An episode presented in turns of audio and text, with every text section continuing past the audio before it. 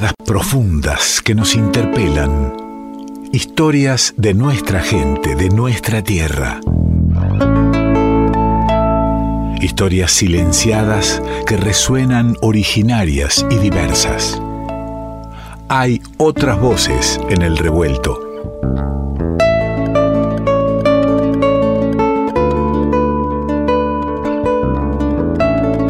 Y bien sabemos que en este mundo y a través de la historia son muchas las miradas de, las distintas poblaciones sobre nuestro andar por, por esta tierra. Y es lindo eh, conocer la diversidad de esas miradas, las, las cosmovisiones, a través de, nuestro filósofo de, cabecera, lingüista, él, amigo de la casa, Santiago Durante. ¿Cómo estás, viejo?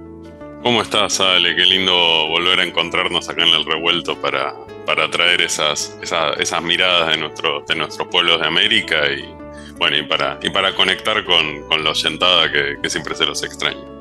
Y, a mí me, gusta tanto estos momentos de encuentro con los columnistas que proponemos en medio de la, música, del revuelto, del convidar eh, sonidos y palabras, un rato de reflexión en, la nocturnidad de la radio pública. Y sí, nos podemos dar eh, ese rato de, que nos cuentes algo que a lo mejor no sabíamos o a lo mejor sí, pero lo ahondamos un poquito. ¿Y por dónde vamos a ir hoy? Mira, vos siempre me presentás como filósofo lingüista y es algo que a mí me deja, este, me, siento un poco, un poco chico para eso porque, bueno, informaciones de lingüística, pero hoy traigo justamente un trabajo eh, que hice en colaboración.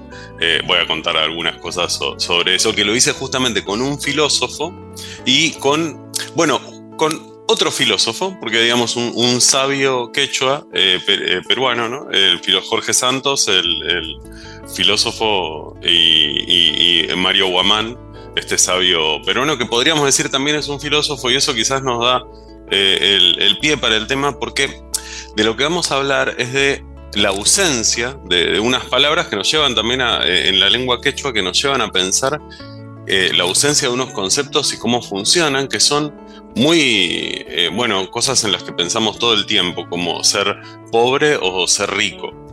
Eso, eh, esas palabras no existen eh, en, la lengua quechua de esa manera. Y lo que hay es un equivalente, ¿sí? un, equivalente homeomórfico, se llaman, ahora, ahora lo vamos a ver, pero la idea es, esas palabras no las tenemos como las entendemos nosotros en esa lengua porque, bueno, porque traen una, como, ya hemos hablado varias veces, llevan a, una cierta forma de, ver el mundo, las lenguas, y nos dejan entrar en esas visiones de mundo y construcción de realidad que, se vehiculizan en, el lenguaje. ¿no? Claro, cuando hablamos eh, de, ausencia, lo hablamos desde nuestra lengua, que tenemos esa presencia, no es que a ellos les está faltando esa palabra. No, absolutamente, no es que están faltando, sino que lo que no tienen es el término con exactamente esa eh, acepción. Para eso, eh, nosotros trabajamos con un concepto que se llama el equivalente homeomórfico, que lo pensó un, filósofo intercultural justamente para ver cómo hacemos para dialogar entre culturas muy distintas. Y él entonces encuentra que por ahí no, está exactamente el mismo concepto en, otra lengua de una cultura diferente, pero tiene, tienen un equivalente, que no es una traducción literal, ¿sí? dice, dice, dice Panicar, no traduce simplemente el papel que la palabra original pretende ejercer, sino que apuntan a una función equiparable, ¿sí? O sea, es un concepto que ocupa los mismos lugares o cumple las mismas funciones que por decir el concepto pobre o rico en eh, nuestra cultura, ¿sí? Él como lo dice desde, él es indio, ¿no? Entonces dice, por ejemplo, dice Brahman, ¿no? El concepto de Brahman, dice, no es sin más la traducción de Dios, puesto que los conceptos se corresponden, o sea, sus atributos no son los mismos exactamente, ni las funciones son las mismas. No tiene por qué ser el creador, ser providente, bla, bla, bla, ¿no? Dice, cada una de estas dos palabras tiene una equivalencia funcional. O sea, Brahman funciona para la cultura india como para nosotros funciona eh, Dios, ¿no? La, palabra Dios. ¿no?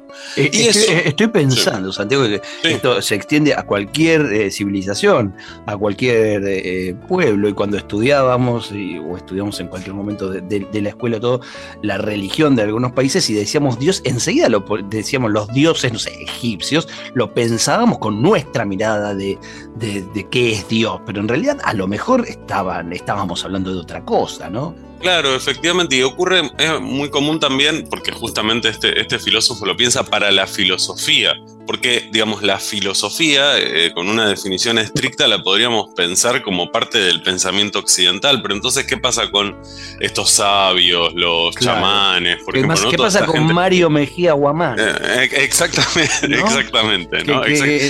está como coautor en este trabajo que hicieron juntos y que bien lo, definiste con esa, como decía, equiparar palabras, ¿no? Este, como un filósofo como un filósofo, efectivamente, porque él de hecho nos mostró y nos dice, a ver, estas palabras no existen, pero existen estas otras, que se las adelanto, es eh, Wakcha y Kapak, que dice, son el equivalente, o sea, cumplen funciones parecidas, pero vamos a ver que no significan lo mismo y eso me parece que es muy interesante, ¿no? Porque nosotros pensemos que cuando decimos pobre o rico, eh, eh, me parece que estamos pensando como en un número, de alguna manera, ¿no? O sea, hay un índice que nos una acumulación, eh, sí, sí, un pensamiento capitalista, digamos. Nadie Totalmente. Habla, nadie habla, salvo poéticamente, a ver, eh, de, ah, es rico de espíritu. No, cuando decimos pobre y rico, sabemos a qué la, mayoría de la gente se está... Se es cuánto vento, cuánta billulla. Efectivamente, ¿no? Porque hay un numerito que, digamos, bueno, ganamos menos que esto somos pobres, menos somos indigentes, ¿no? Y ganamos más, somos ricos, ¿no? O sea, el, em, por ejemplo, rico para la Real Academia es adinerado, hacendado, acaudalado, o sea, son eh, la definición más, este, más digamos, de, la referencia que siempre hemos criticado, ¿no? Pero la Real Academia nadie podría este, cuestionarla como, como un diccionario este, poco, poco conocido por lo menos, ¿no? Este, y también ahí, por ejemplo, eh, pobre aparece como necesitado, que no tiene lo necesario para vivir, ¿no? Este, y bueno, y como, como siempre tiene que ver con eso, con el tener, con la acumulación, ¿no? Esas palabras, de esas maneras, no las encontramos en, la lengua quechua, pero tenemos una palabra, no, nos contó Mario y nos pusimos a pensar juntos, que es la palabra eh, Y huacha eh, lo podríamos pensar que cumple las funciones que cumple pobre, pero significa otra cosa. Eh, el significado es eh, huérfano, que no tiene padres, que no tiene una familia, digamos, ¿no? O sea, que no tiene parientes, que no tiene amigos, o sea, que no tiene relaciones eh, familiares comunitarias, no tiene la red de contención que son las relaciones interpersonales de parentesco, de amistad. Eso es lo que significa realmente huacha y funciona como pobre. Sí, pero vemos que es, es bien distinto el. Que no es huérfano, porque puede, eh, puede tener padre, madre, puede estar, pero no estar, no estar conectado, no estar contenido. y en ese caso es, es aunque estén vivos los padres, digamos. Totalmente, puedes tener tus padres y ser, por ejemplo, un ejemplo de un huacha puede ser eh, un, em, un, migrante que llega, digamos, a un pueblo en donde no lo conoce nadie. Entonces esa persona tiene, tiene toda su familia, puede tener un montón, pero en ese lugar no tiene las redes de relaciones interpersonales, como digo, amistad, de parentesco, que le permiten eh, trabajar en una visión eh, colectiva muy interesante que tiene la, cultura andina del eh, trabajo, que el trabajo es siempre colaborativo. Entonces, imaginemos que nosotros tenemos que hacer eh, construir una casa, que no la podemos construir nosotros solos. Entonces, bueno, para, para las culturas andinas hay distintas formas de trabajo. Uno, por ejemplo, es la minca. Eh, vos invitás a, o sea, vos tengo que hacer la casa, entonces te digo, vale, venías, eh, me ayudás el fin de semana y vos sos este, muy amable y me decís que sí, entonces ahí yo no te pago, pero te, trato como un rey, hago un bruto asado y... Usted sabe... Usted sabe que eh, el revuelto ha tomado algo de eso, entonces nosotros todos los fines de año hacemos la minga. Que La- no, construimos la casa, pero construimos el, el encuentro con todos le- lo- los y las músicas que pasan por el programa, amigos. Claro, bueno, Este, crean una, una casa de sonidos Claro, y, los redes de oyentes amistad. se acercan oyentes, todo, y se arman un lugar, en un espacio abierto, que esperamos que este año te tengamos ahí. eh, Por que supuesto. ya tiene fecha, la voy a no, no la voy a adelantar, ahora, pero ya tiene fecha. Y se arma eso, y está, está pensado justamente en, en- en la minga que vos dijiste recién, lo nombraste como la minga. Y, y que Claro, esa, construcción, eh, eso, eh, eso comunitario, colectivo. Mira qué lindo, qué lindo, qué lindos encuentros en el revuelto. Este, bueno, y, y- y la otra forma de trabajo, digamos, tradicional es el AINI, que es, eh, es- sería el acto de colaboración que el- el- lo que le da sustancia a la idea de reciprocidad tan importante en el mundo andino de, bueno, entonces eh, yo te ayudo, vos me ayudas a construir eh, mi casa y después cuando vos tengas que construir tu casa, yo ahí estaré el primero para, para ayudarte, ¿no? Entonces, eh, el Wakcha es el que no tiene las relaciones que les permiten entrar en estas redes. ¿Se entiende? Es, es, es bien interesante cómo nos, nos habla y cumple la misma función. Porque al final, eh, digamos, como, como decíamos, esa definición que decía de la RAE, que no tiene lo que necesita para vivir, esta persona eh, tampoco tiene lo que necesita para vivir, pero no entendido como esa acumulación de capital, ese número, sino las redes que te permiten conseguir los fines que vos tenés, que no los podés conseguir solo, los conseguís en la vida en comunidad, ¿sí? ¿Se entiende? Sin dudas. Y en el otro, eh, digamos, el otro polo, ¿no? O sea, si decimos, o sea, pobre tiene un antónimo, un antónimo que es rico, y del mismo modo, eh, Wakcha tiene un, antono- eh, un antónimo que es el Capac, ¿no? Y Capac es eh, el que tiene muchos hijos, el que tiene muchas hijas, el que tiene muchos parientes, el que tiene muchos amigos, ¿sí? Eh, entonces es el equivalente homeomórfico, ¿no? Como decía Panicar, de rico, ¿sí? Em, pensemos que, por ejemplo, quien tiene muchos hijos, quien tiene muchos amigos, quien tiene esta familia muy grande, eh, es el invitado. Imagínate que eh, con esto que yo estoy, me estoy construyendo la casita, voy a, voy a invitar a un Capac, obvio, porque tiene su familia, o sea, está ahí un millón de amigos, entonces Claro, vienen todos claro, a Vamos a tener mucha gente colaborando, así también va a costar el asado. Por supuesto, por supuesto, claro. Así será la minga, Claro, la así minga será la minga. Este, Pero, pero qué Bueno. lindo, qué, qué linda esta, es- esta mirada, ¿no? Esta mirada desde otro lugar. Eh, pensaba en, en- en el tipo rico solo, con, en, en esto de el tipo que no tiene un montón de amigos, un montón de hijos, tiene un montón de propiedades. Ese es el tipo rico admirado.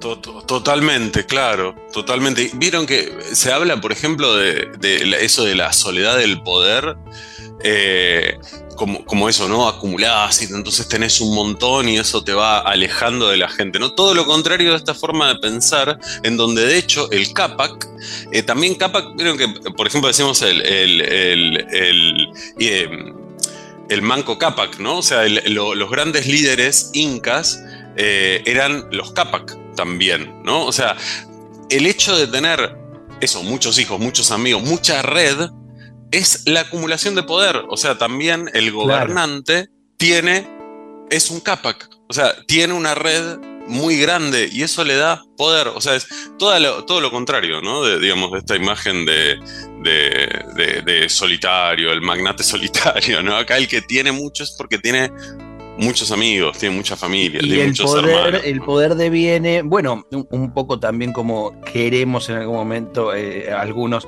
este, que suceda en, en nuestras sociedades, deviene justamente de, de esas relaciones, de esas buenas relaciones con mucha gente.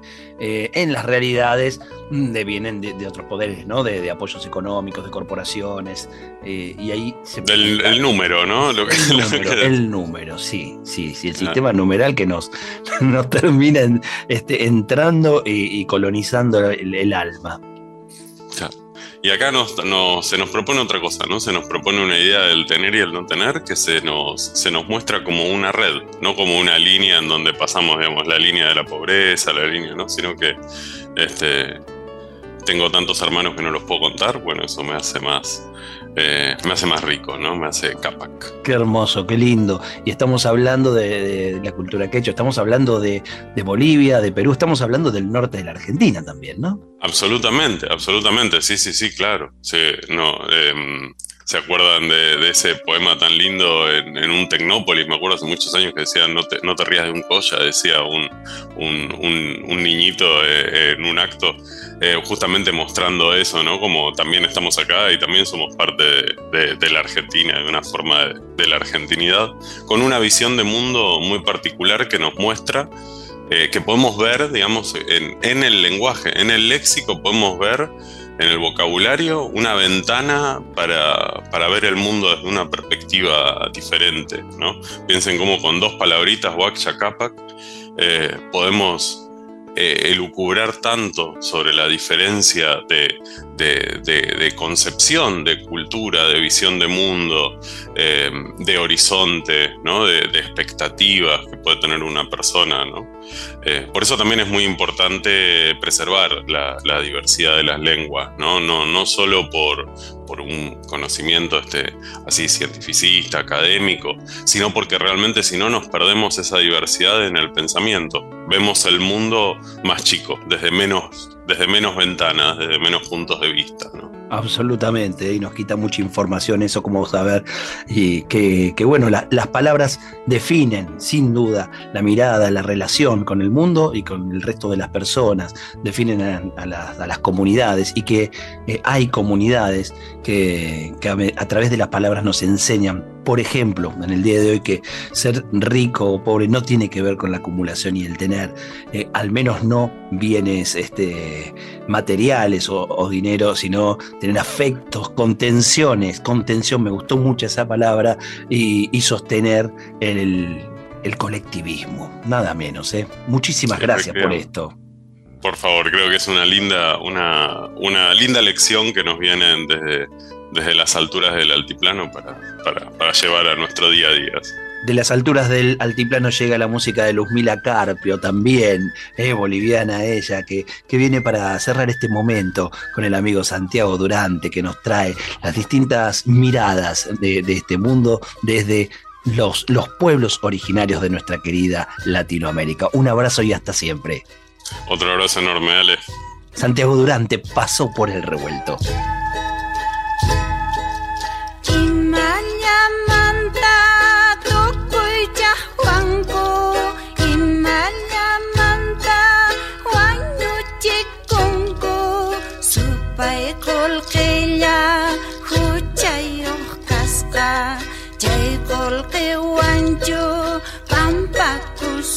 dear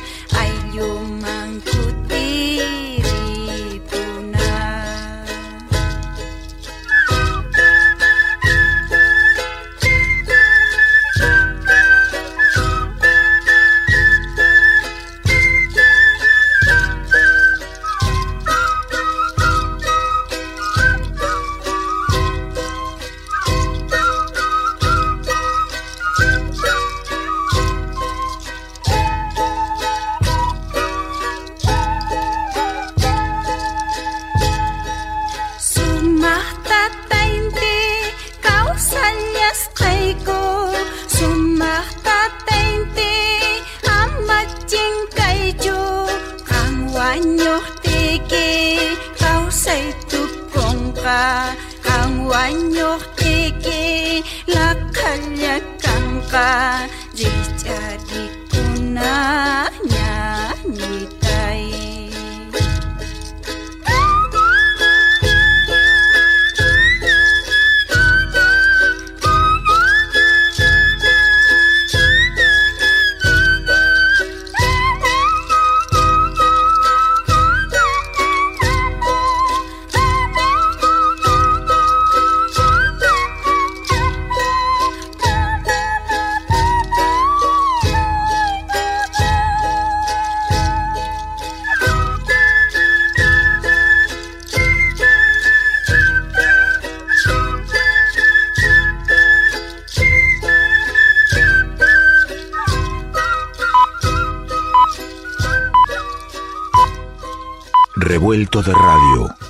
todo es más que la suma de sus partes.